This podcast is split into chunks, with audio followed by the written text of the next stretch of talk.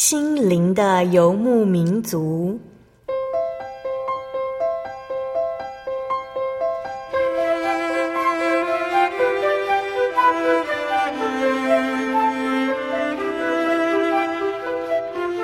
在这个谁都不管谁的后现代社会里，每个人的心灵都是游牧民族。成长的过程就是寻找的过程。每一颗漂泊的心灵，其实都在寻找生命的绿洲。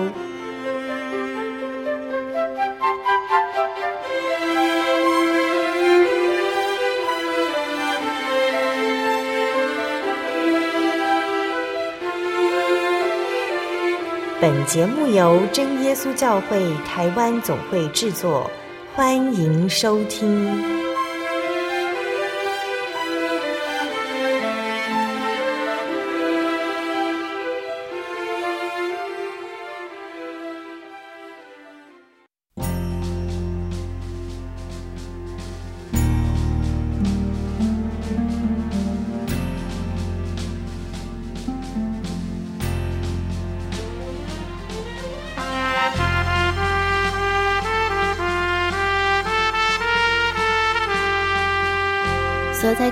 心灵的游牧民族节目听众朋友们，大家平安，我是阿弗拉。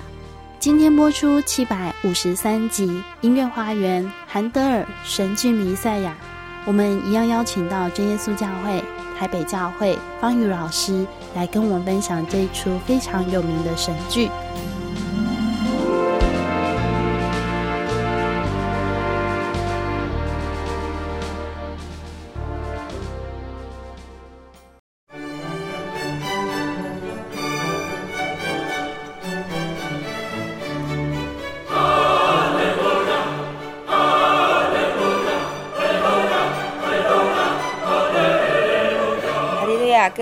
中的听众朋友们，大家好，我是以如。哦、呃，其实，呃，阿布拉有一些朋友跟我讲说，他们都很期待每个月可以听到一堂就是所谓的音乐课。可能在学校不见得听到的是宗教的部分，嗯，因为我们小时候都上过音乐课嘛。那他说，呃，其实在一个月里面会有一个礼拜可以享受到，嗯。有老师很详细的解释乐曲啊，然后关于信仰，然后他就觉得很受造就。那今天呢，呃，一样，有老师要带来的是另外一个蛮有名的神剧作品，叫《弥赛亚》。那我相信很多人都知道。那请老师来跟我们介绍这个《弥赛亚》，还有他的作者。嗯，我们上个月节目里面我们有讲到是巴哈。那其实巴哈跟韩德尔呢，都是在巴洛克时期，他们两个可以说是呃两位重量级的音乐家。那当然我们会把巴哈跟韩德尔呢，会做一个比较简单的比较。那这个简单的比较就是我们会说，巴哈呢，他专门做的是，就是他是以教会音乐为主，他他的一生几乎都在从事这个教会音乐的写作。那韩德尔呢就比较不一样哦，因为韩德尔他其实他也是德国人。但是呢，他就是到很多国家去游历，那最后呢，他是落脚在英国，所以我也常常会跟学生说，哎，韩德尔呢其实是古典音乐时期有发展很成功的一个呃跨国艺人啊、因为他在英国呢做了很多的作品，而且他让英国人呢对于这个意大利式的歌剧哦，就是慢慢也能够去接受，让英国人也慢慢的喜欢看歌剧，所以其实韩德尔的作品呢在英国受到很大的欢迎，尤其是他。呃的呃神剧弥赛亚，甚至呢成为这个英国国教界算是他们的国宝。英国皇室啊，英国国教呢都非常尊崇韩德尔以及他这个神剧弥赛亚的成就。我们小时候都听过一个故事说，说呃有一部神剧叫弥赛亚，然后他演出到中场在唱哈利路亚的时候，大家都会从呃位置上站起来，嗯，是因为他们国王就是太感动了，所以他就这样子做，所以以后的人都会有一点，好像到这个部分的时候都要站起来。是在英国的时候发生的吗？对，那是他在一七五零年在伦敦演出的那一场哦。英国国王乔治他啊、呃、听到哈利路亚，其实哈利路亚还不是结束，它是弥赛亚三段中的第二段最后一首的乐曲。他听到那边他非常的感动，听到那边他就听完之后他就站起来，那大家就跟着他站起来。那从此呢，他就变成这个英国如果在演出弥赛亚的时候的一个惯例。个习惯。那甚至现在在全世界各地演出的时候呢，呃，很多听众听到那一段也会很熟悉的的自动就站起来。这是我们小时候都对弥赛亚就是很印象深刻的一段。那其实弥赛亚刚刚老师提到说有三段，那我们教会乐团也曾经演出过。对，教会的真言诗篇圣乐团，那也曾经在二零零七年的时候演过这首曲子。那因为这整个作品非常的长哦，总共有五十三首曲子，所以我们那时候在演出的时候呢是节录。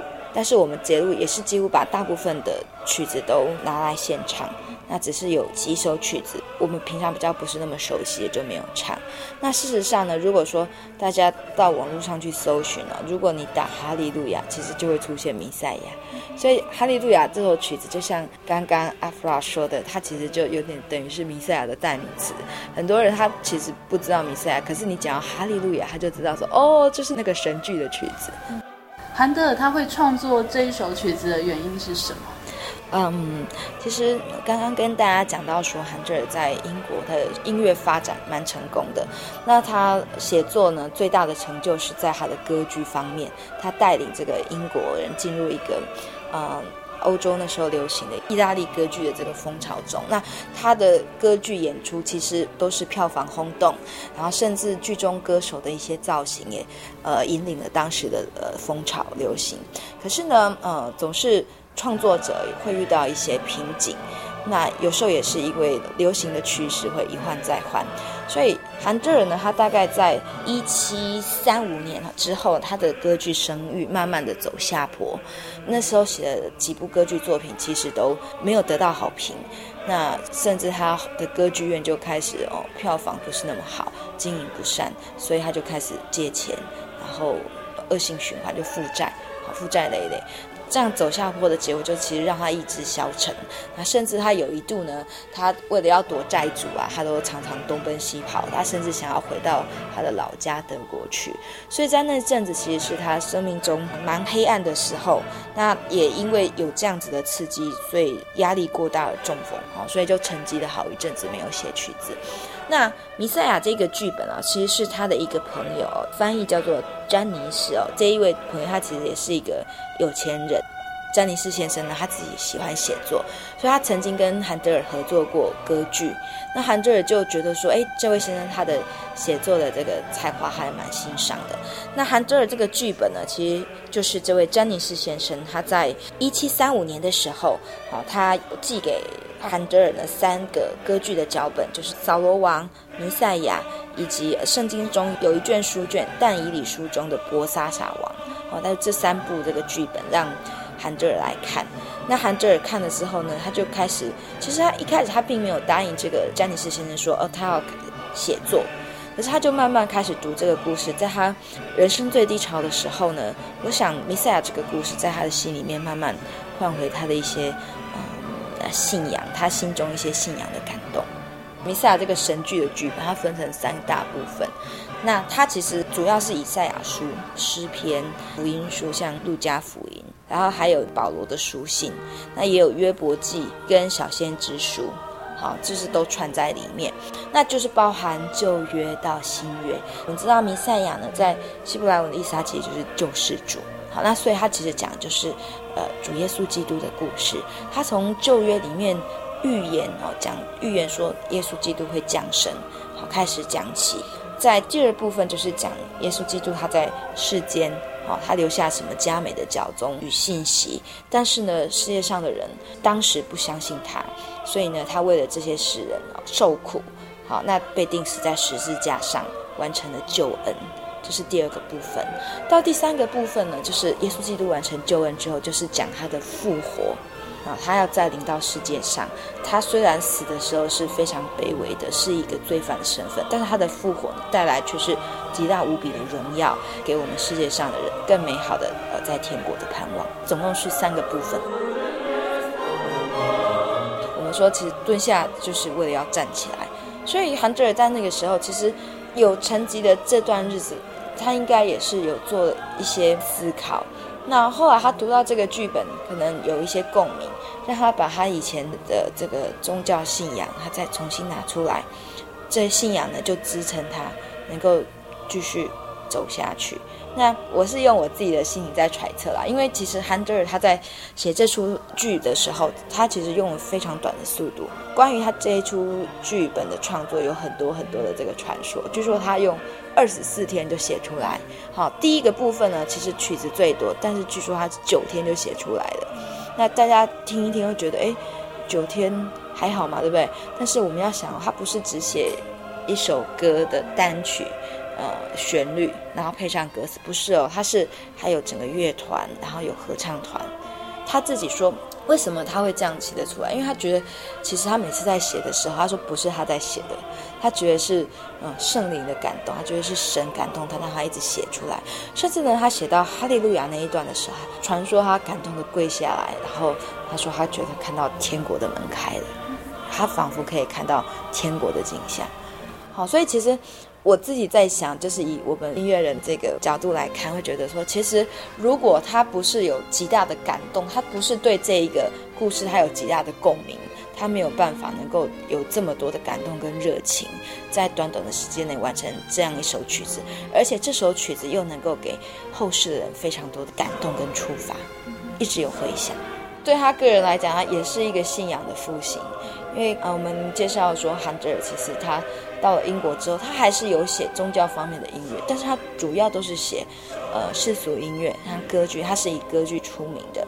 遇到一些创作的瓶颈之后，他回过头来，他检视自己的人生，他重新安静下来，跟神对话之后，他写出这样子的作品，大受成功之后呢，他自己呢，并没有把这个作品当做说，哦，他要东山再起，然后要赚很多钱。并没有，他这个作品一开始演出的时候呢，是他是用慈善音乐会的方式来举行，那演出的收入呢，就是而是捐给慈善的用途。其实基本上他自己在写的时候，应该也是有体认到说，不是他在写，而是神让他把这样子的信息写下来，所以他不能用这样的一个作品来作为赚钱的盈利的目的。在音乐之后，我们要一起来分享神剧中精华的片段。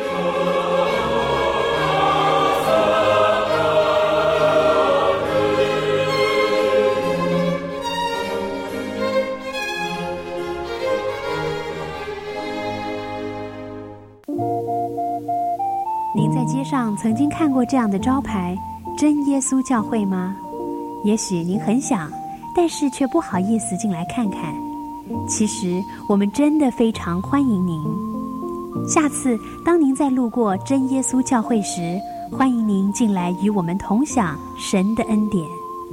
真耶稣教会，台中邮政六十六至二十一信箱，欢迎来信，愿您平安。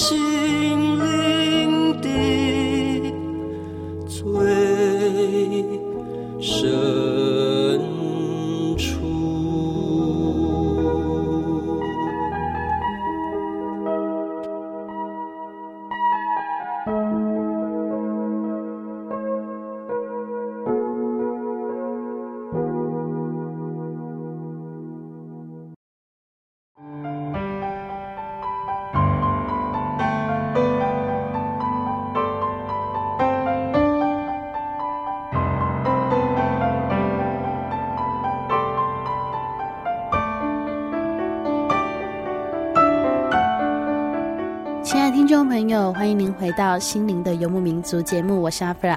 在上半段，一如老师与我们分享了韩德尔创作神剧《弥赛亚》的过程，以及他在信仰上重新的复苏。接下来，我们要一起来分享韩德尔神剧《弥赛亚》五十三首的曲子中精华的片段。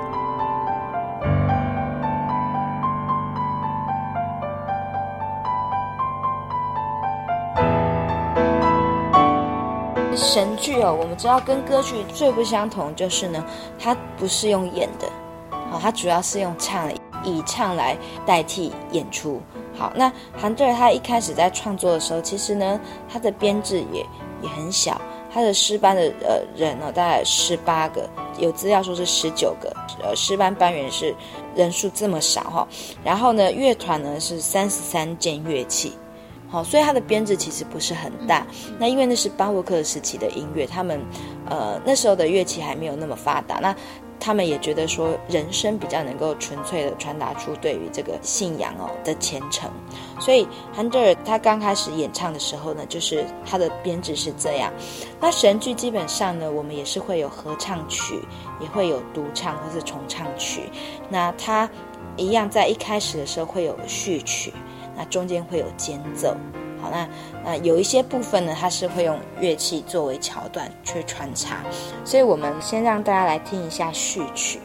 序曲顾名思义，它就是就像我们在看文章一样，一本书都会有个序，介绍说，哎，这一出神剧大概要讲一些什么东西。所以这个序曲一开始进来，我们可以听到它就是慢慢的，好奏出，嗯，其实就是在讲。主耶稣基督为我们受难的故事，所以他是用小调的方式来呈现的。好，那让听众们的心也能够平静下来，来进入这一个弥赛亚的故事。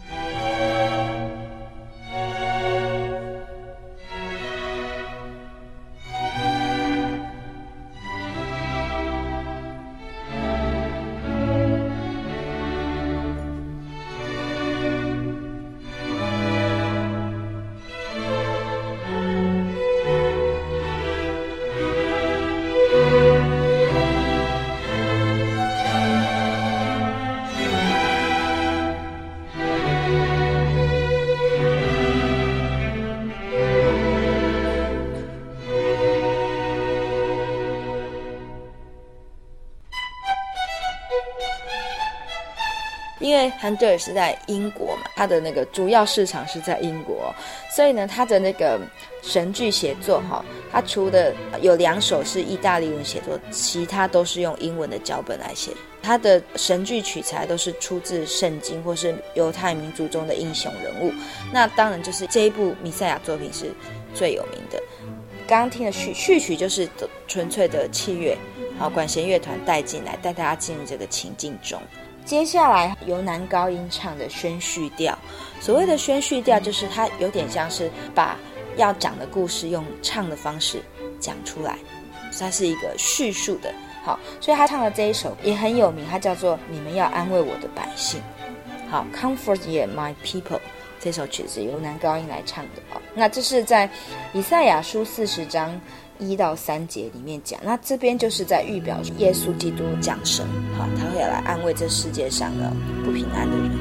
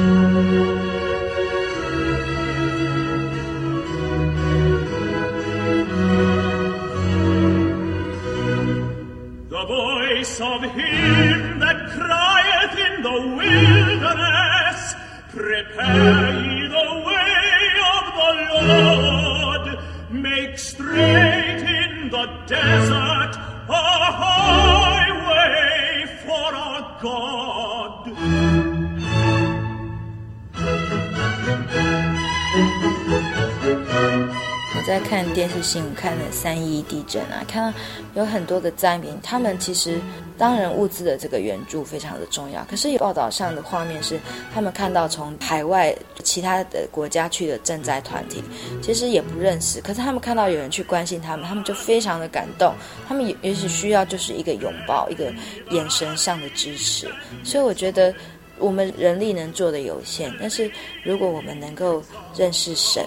好，其实主耶稣是让我们能够无论在什么境地，遇到什么样子的危险，我们都能够得到支撑。接下来这一首哈，这首就是合唱曲。这首合唱曲我们点播率也很高。这首叫做《耶和华的荣耀必然显现》，一样是以赛亚书，它继续接下去四十章哈第五节，因为是合唱，所以韩德尔他在作曲的时候呢。呃，叙述的啊，比较是肯定的东西，比较是盛大的荣耀这方面，他都交由合唱团去唱。好，所以这边我们可以听到合唱团他们一步一步加进来，and the glory 好的一步一步的呃越来越多的荣耀，好，一步一步到最后大家一起，神的荣耀必然显现。好，因为这是神他亲口说的哦，就是凡有血气人必一同看见。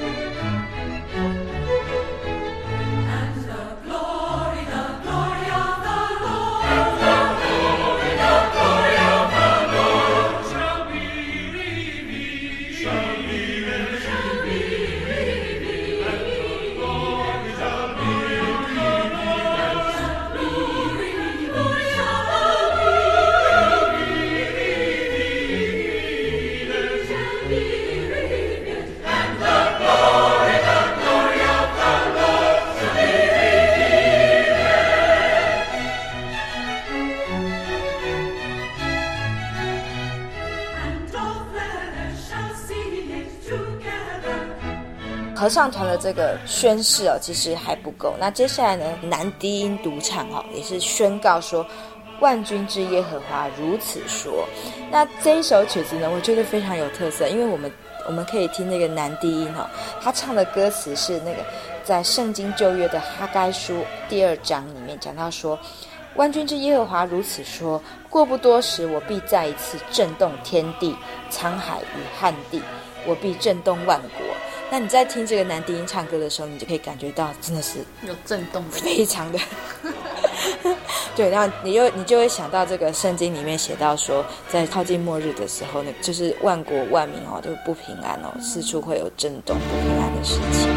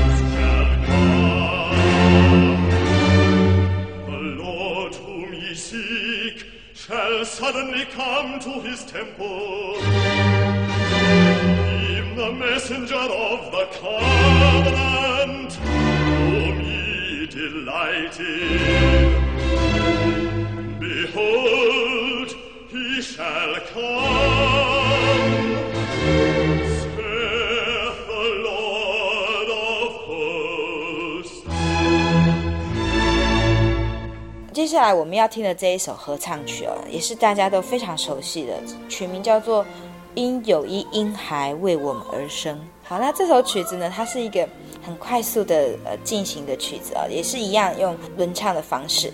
那他唱到那个“有一婴孩为我们而生”的时候，这个“生”这个字哦，“born”，它是有很多很多的装饰音，然后每一步加进来。叠在一起，啊，你就会觉得非常的活泼。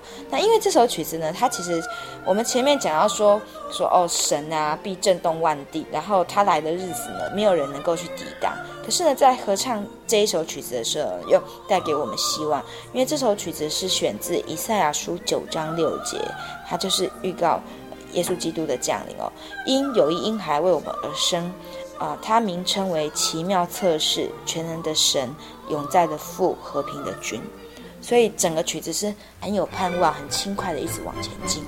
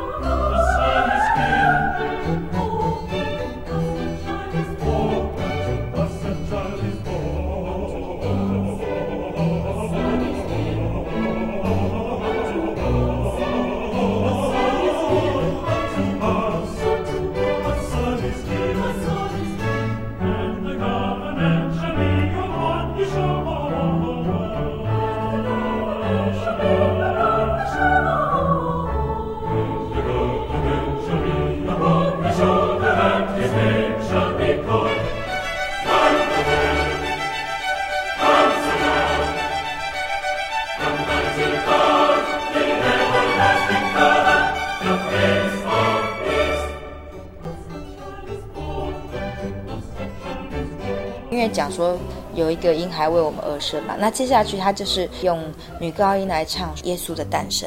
啊，他说：“哎，有牧羊人哦，在伯利恒的野地哦，来发现耶稣要降生，那他们很高兴啊，要颂赞哈。那天使呢，也为了耶稣的降生欢唱。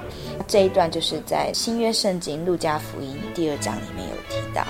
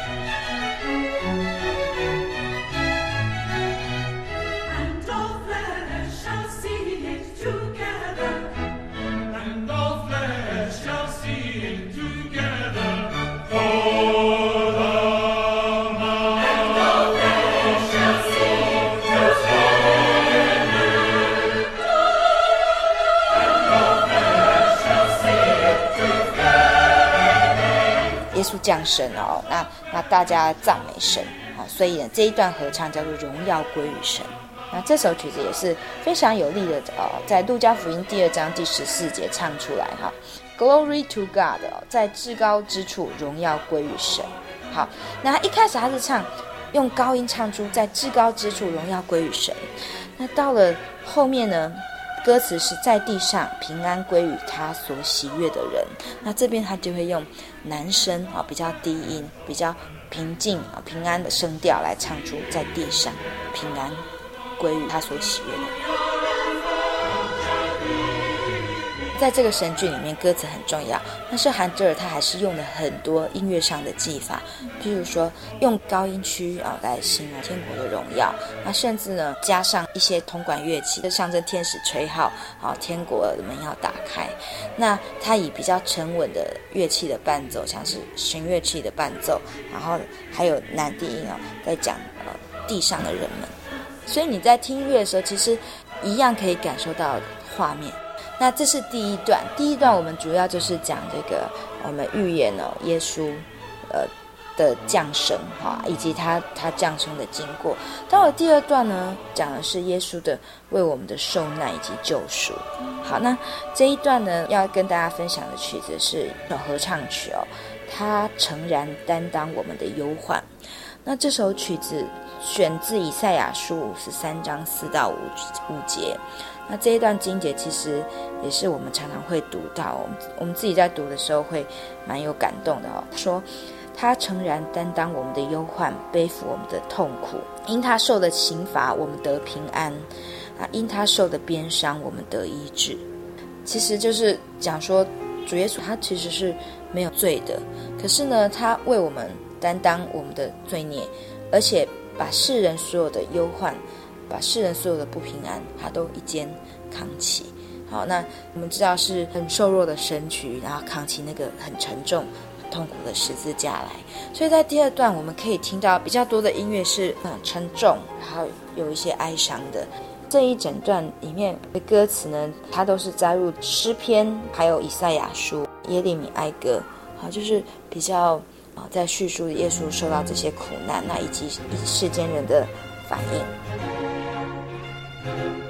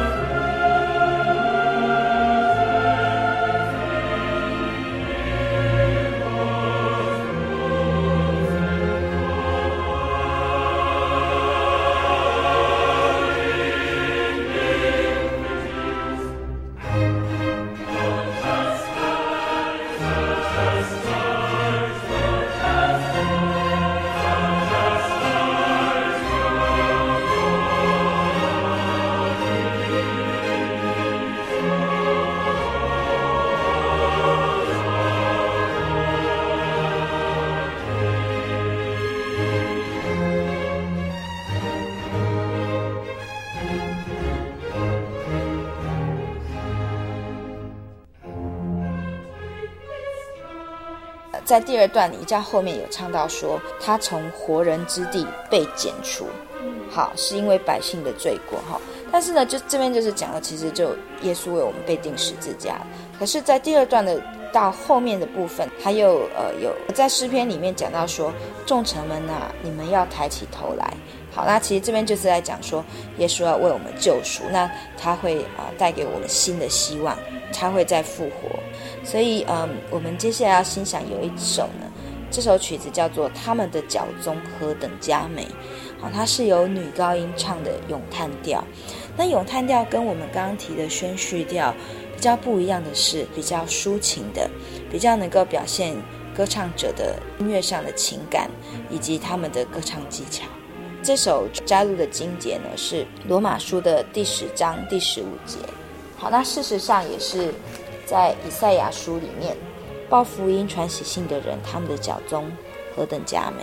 好，那其实就是预表说，耶稣基督会在复活，那并且他要把这个美好的信息、福音的信息，希望带到世界上。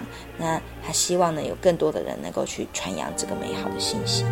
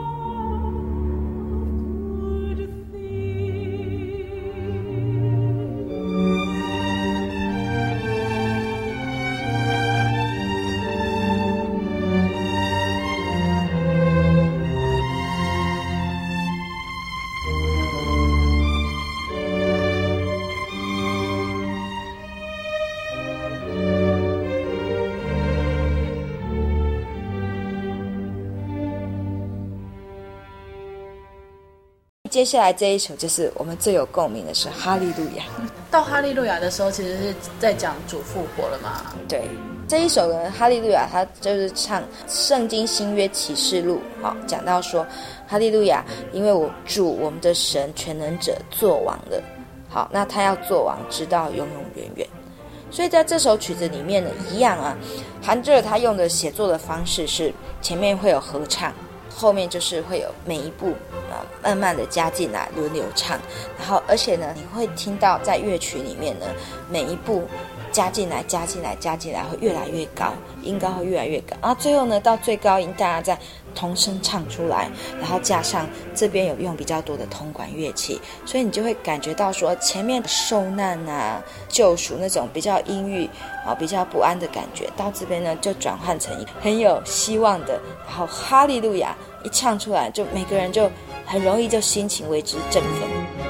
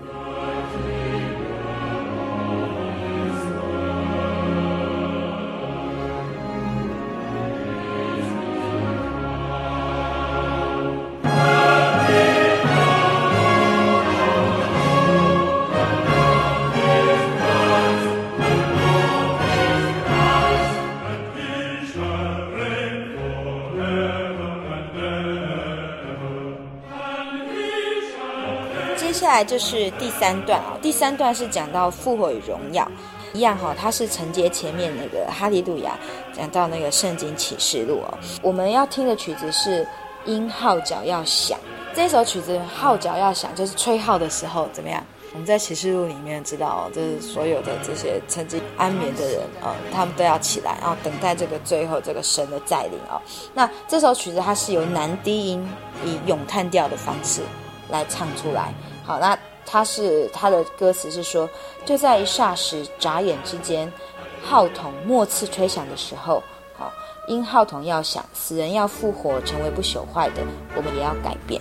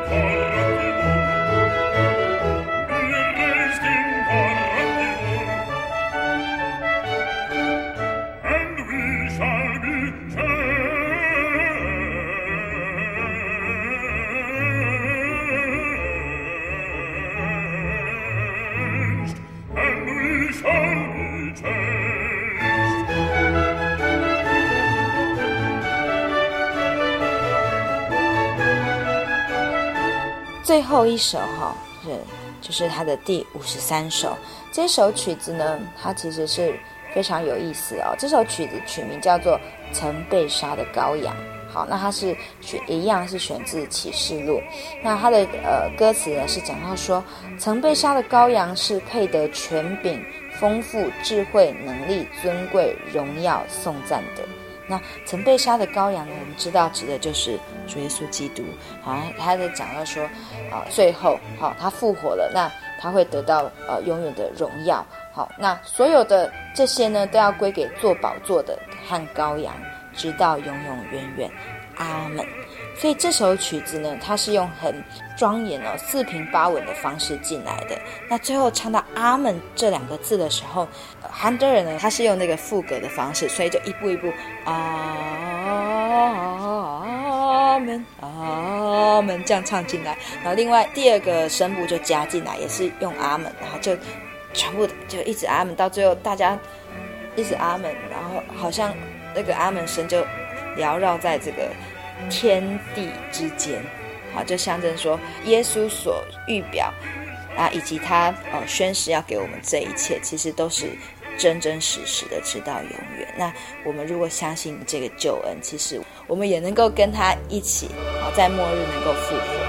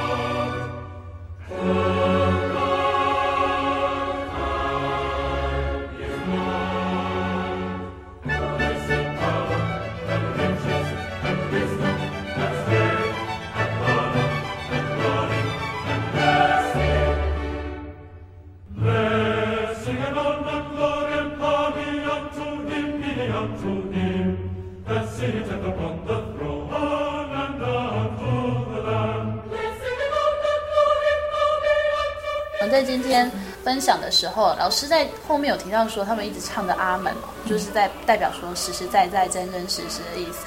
那我相信，呃，哈利路亚也是很多非基督徒的朋友都听过的一句话。那不知道大家知不知道它的意思哦？那刚刚老师有说，哎，他在颂赞，在赞美。那其实这句话的意思呢，就是赞美天上的神，赞美主耶稣的意思。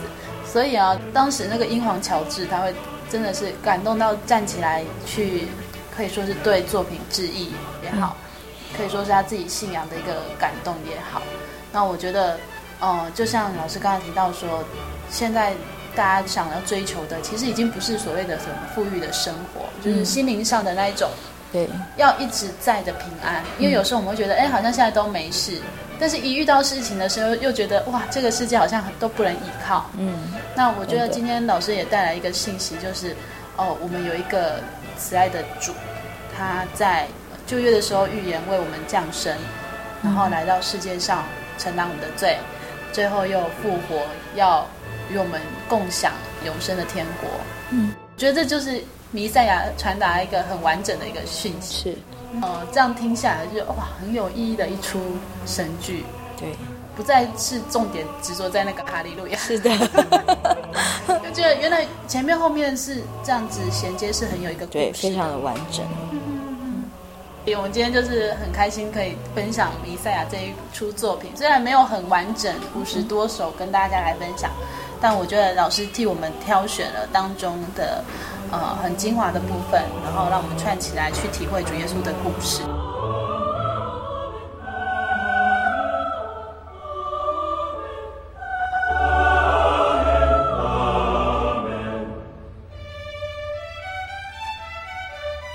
亲爱的听众朋友，在今天与大家分享了神剧《弥赛亚》的精华，不知道您对弥赛亚是不是有更新的认识呢？如果您喜欢今天的节目，欢迎您来信与我们分享，也可以来信索取节目 CD、圣经函授课程。来信请寄台中邮政六十六至二十一号信箱，台中邮政六十六至二十一号信箱。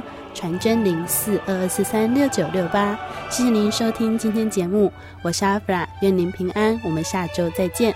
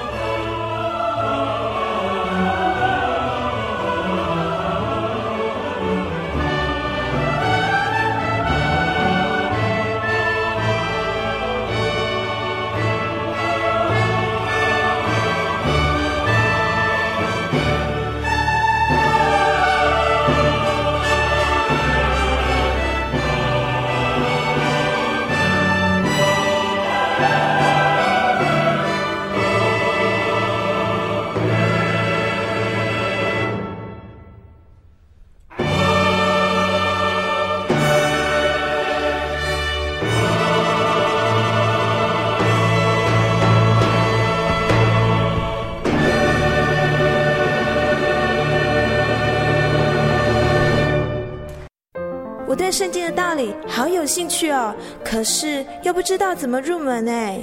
你可以参加圣经函授课程啊！真的啊？那怎么报名？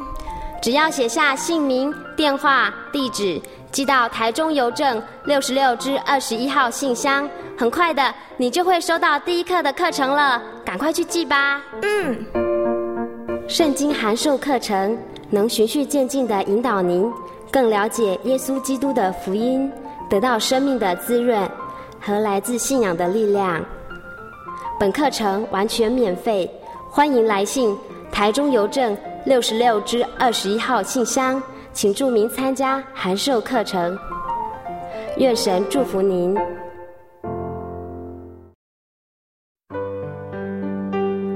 记得我的圣灵的那天，正是教会的秋季布道会。传道在台上勉励我们，要恒切的向主祈求那应许要赐给我们的圣灵。当我到台前，跪下来祷告不久。就被圣灵感动，舌头如火焰般的跳动了起来，就像圣经当中《使徒行传》所记载的情形，说出奇异的舌音，身体也跟着震动了起来。那个时候，我的心头火热，泛起阵阵的平安和喜乐，那种像是找到家、回到家的感觉，让我久久不能释怀。我知道自己已经得到了宝贵的圣灵，真实的体验耶稣升天之前所给我们的应许，就是相信他的人要从腹中流出活水的江河来。这也是使徒彼得他们在五旬节的时候被浇灌所得到的圣灵。圣灵改变了我，在我的人生路途上陪伴我，指引我。让我真实的接触到主耶稣基督。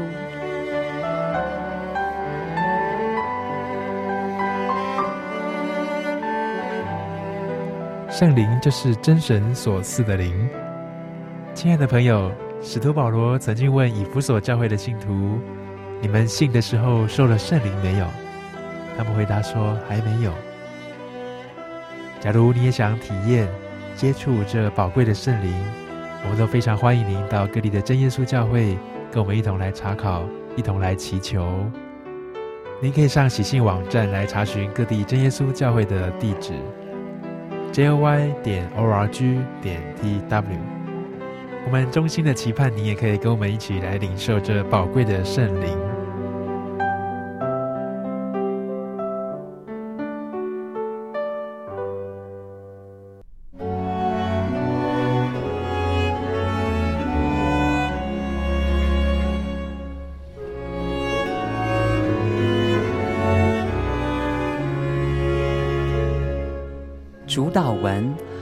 在天上的父，愿人都尊你的名为圣。愿你的国降临。愿你的旨意行在地上，如同行在天上。我们日用的饮食，今日赐给我们，免我们的债，如同我们免了人的债。不叫我们遇见试探，救我们脱离凶恶。因为国度、权柄。荣耀全是您的，直到永远。阿门。心是一只鸟，飞行结于黄昏雨破晓。阳光下的似界，寻找生命的原貌。我是。